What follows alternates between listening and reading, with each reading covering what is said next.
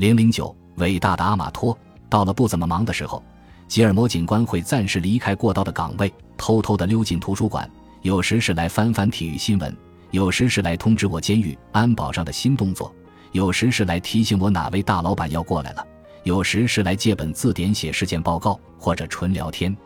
但大多数时候，他不会只做一件事。某个星期二的下午，他正在努力回想某个英文单词，那个单词几乎快把他给逼疯了。在罗格同义词词典里翻了一分钟后，他终于找到了那个词 “precarious”。这时，他的神智才从崩溃的边缘被拉了回来。我爱死这本书了。他将词典塞回书架上，从来没让我失望过。这时，过道里有了些动静，吸引了他的注意力。他身子向后仰，拍拍我的肩膀，朝那个方向扬扬下巴，顺便告诉你一声，那个人就要来了。他说：“那个人，没错，就是那个人。”大名鼎鼎的唐阿马托，这位阿马托就是前任图书馆馆长。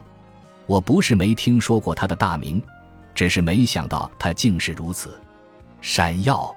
和其他图书馆馆员一比，他穿的就像是黑手党的老大：银灰色双排扣西装，闪闪发光的精致袖扣，一丝不苟的油头，无疑是全巴勒莫最炫的图书馆馆员。他穿着硬皮鞋底的巴莫洛鞋。走在监狱的油毡地面上，发出咔嗒咔嗒的脆响。他会边走边微微点头，好像在不经意地向众人表达他的赞许。阿马托在图书馆里巡视一圈，双手插在裤兜里，抿着嘴不苟言笑。“你确定是他？”我问吉尔摩。“那当然。”他不屑地哼了一声。“除了他还能有谁？”我不知道的是，大名鼎鼎的阿马托居然还在监狱上班。很快我就发现，正因为他升了囚犯职业培训主任，图书馆馆长的职位才会空出来。我曾在路上见过他，但从没想过他就是阿马托。这个戴袖扣的男人是有真才实学的，拿过图书馆管理学的硕士学位。这也许与他的外表十分不符，但是在监狱图书馆里，狠厉的外表或许就和学位证书一样，都是一张专业执照。在监狱里设图书馆是近些年来才有的事，一直到了二十世纪八十年代，鹿岛旧监狱才腾出一个房间来，囚犯第一次可以进入一个像样的地方看书。现在的这所监狱建成于一九九一年，当时的设计图里包含了永久性的图书馆设施，但是，一旦监狱辟出一块地来建图书馆，安全隐患就会接踵而来。在安全隐患这个问题上。图书馆尤其令人头疼。除了监狱的操场，图书馆是少数几个会有大量囚犯逗留的地方，而它的布局又使得它很难被监控。每个书架都可以作为隐蔽物，每本书都可以成为犯人的交接点。有些书架甚至是落地式的，从地板延伸到天花板。因此，如果有犯人想做坏事，图书馆是十分合适的地方。比如留个字条，加点私货。或者向囚犯管员说三道四，由他们传回各自的监区。也正因为如此，图书馆总是由铁腕型的人物来管理。鹿岛监狱的图书馆是以退休的福吉奥邦瑟吉建立的。他是个有学者风度的人，从不大声呵斥他人，也不尖酸刻薄，十分受人尊重。为了了解图书馆是如何运作的，我曾经联系过他。从他发来的语音信息中。我得到了我需要的答案。他用浓浓的刚果口音，严肃地说了两个字：简洁。他低沉的嗓音，简短的留言，令人敬畏，让你不由自主地想要言简意赅。之后就是阿马托，他是邦瑟级的继任者，也是图书馆的第二位铁腕人物。邦瑟吉不怒自威，而阿马托则是一个张扬的独裁者。大家都说。阿马托有时会大声训人，说话总是不留情面，时常与人争执。从囚犯和同事那里，我听到了不少关于阿马托的事。他们经常会说，他是个有地盘意识的人，攻击性很强。事实上，他是个传奇人物，光是提到他的名字，就会让人露出赞赏的微笑，或是回忆起一段心惊胆战的故事。一位社工毫不夸张地告诉我，以前只要一听到地毯上传来那种脚步声，他就会吓得躲到办公桌底下。如果有一天阿玛托出现在你的办公室门口，这意味着你马上要大难临头了。他会不停地找你的茬儿，而且不费吹灰之力。亲眼见到他本人之后，我终于明白这一切不是谣传，他就是个毫不留情的绅士。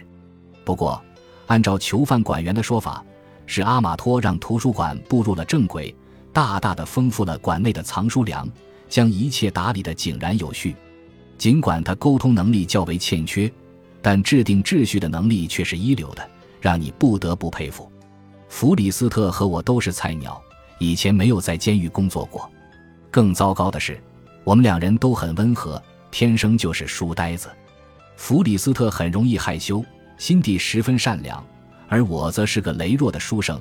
我们都没有那种强硬的气质。阿马托时期的铁腕统治，实际上就是推行各种规章制度，他的规定全用大写字母打印出来，而且是打印在工业用的粘纸上。贴满图书馆的各个角落，根本撕不掉。可惜，从上班的第一天起，弗里斯特和我就忘了要遵守这些规定。阿马托留下的那一条条难以撕去的标语，像是一座座不朽的纪念碑，镌刻着过去黄金时代的行为规范，鲜明地衬托出这个新统治时期的懈怠，十分讽刺。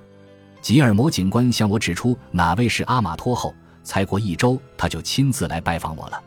透过图书馆的落地窗，我看见他穿过大门，从容地走在过道里，听见硬皮鞋底踩在地毯上，咔嗒咔嗒地朝我的方向迫近，我的心就像在打鼓一样砰砰狂跳，真想钻到桌子底下。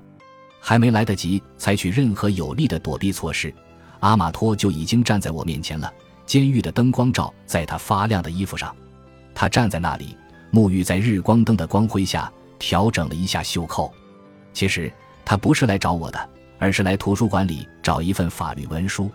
他说是帮他的一个手下找的。我们简单的聊了几句。你就是那个新来的？是的。感觉怎么样？我耸了耸肩，说：“我觉得还行。”这个回答似乎勾起了他的忧虑。他说：“让我给你一点建议。要想管好这个地方，你就得先做好自己的工作。”我正在学，我说，别忘了你是在什么地方工作。他接着说，我是在认真的告诉你，不要把这里变成随便乱来的地方。我知道你是个刚出校门的孩子，但你必须把控全局，否则会出大乱子的。你一刻都不能忘记，这里是监狱。接着，阿马托讲起了一个图书馆失于防范的故事。这个故事里出现了帮派、刀剑、护盾。可能还有长矛，我记不清了。实际上，我当时一个字也没听进去，注意力全在那个人的头发上。我们离得很近，所以我可以公正地说，他的发质真好。他的头发偏软，软得像猫咪的毛一样，却梳得坚挺有型，令人叹服。这才配得上“造型”这个词，而且一看就是个专业活儿。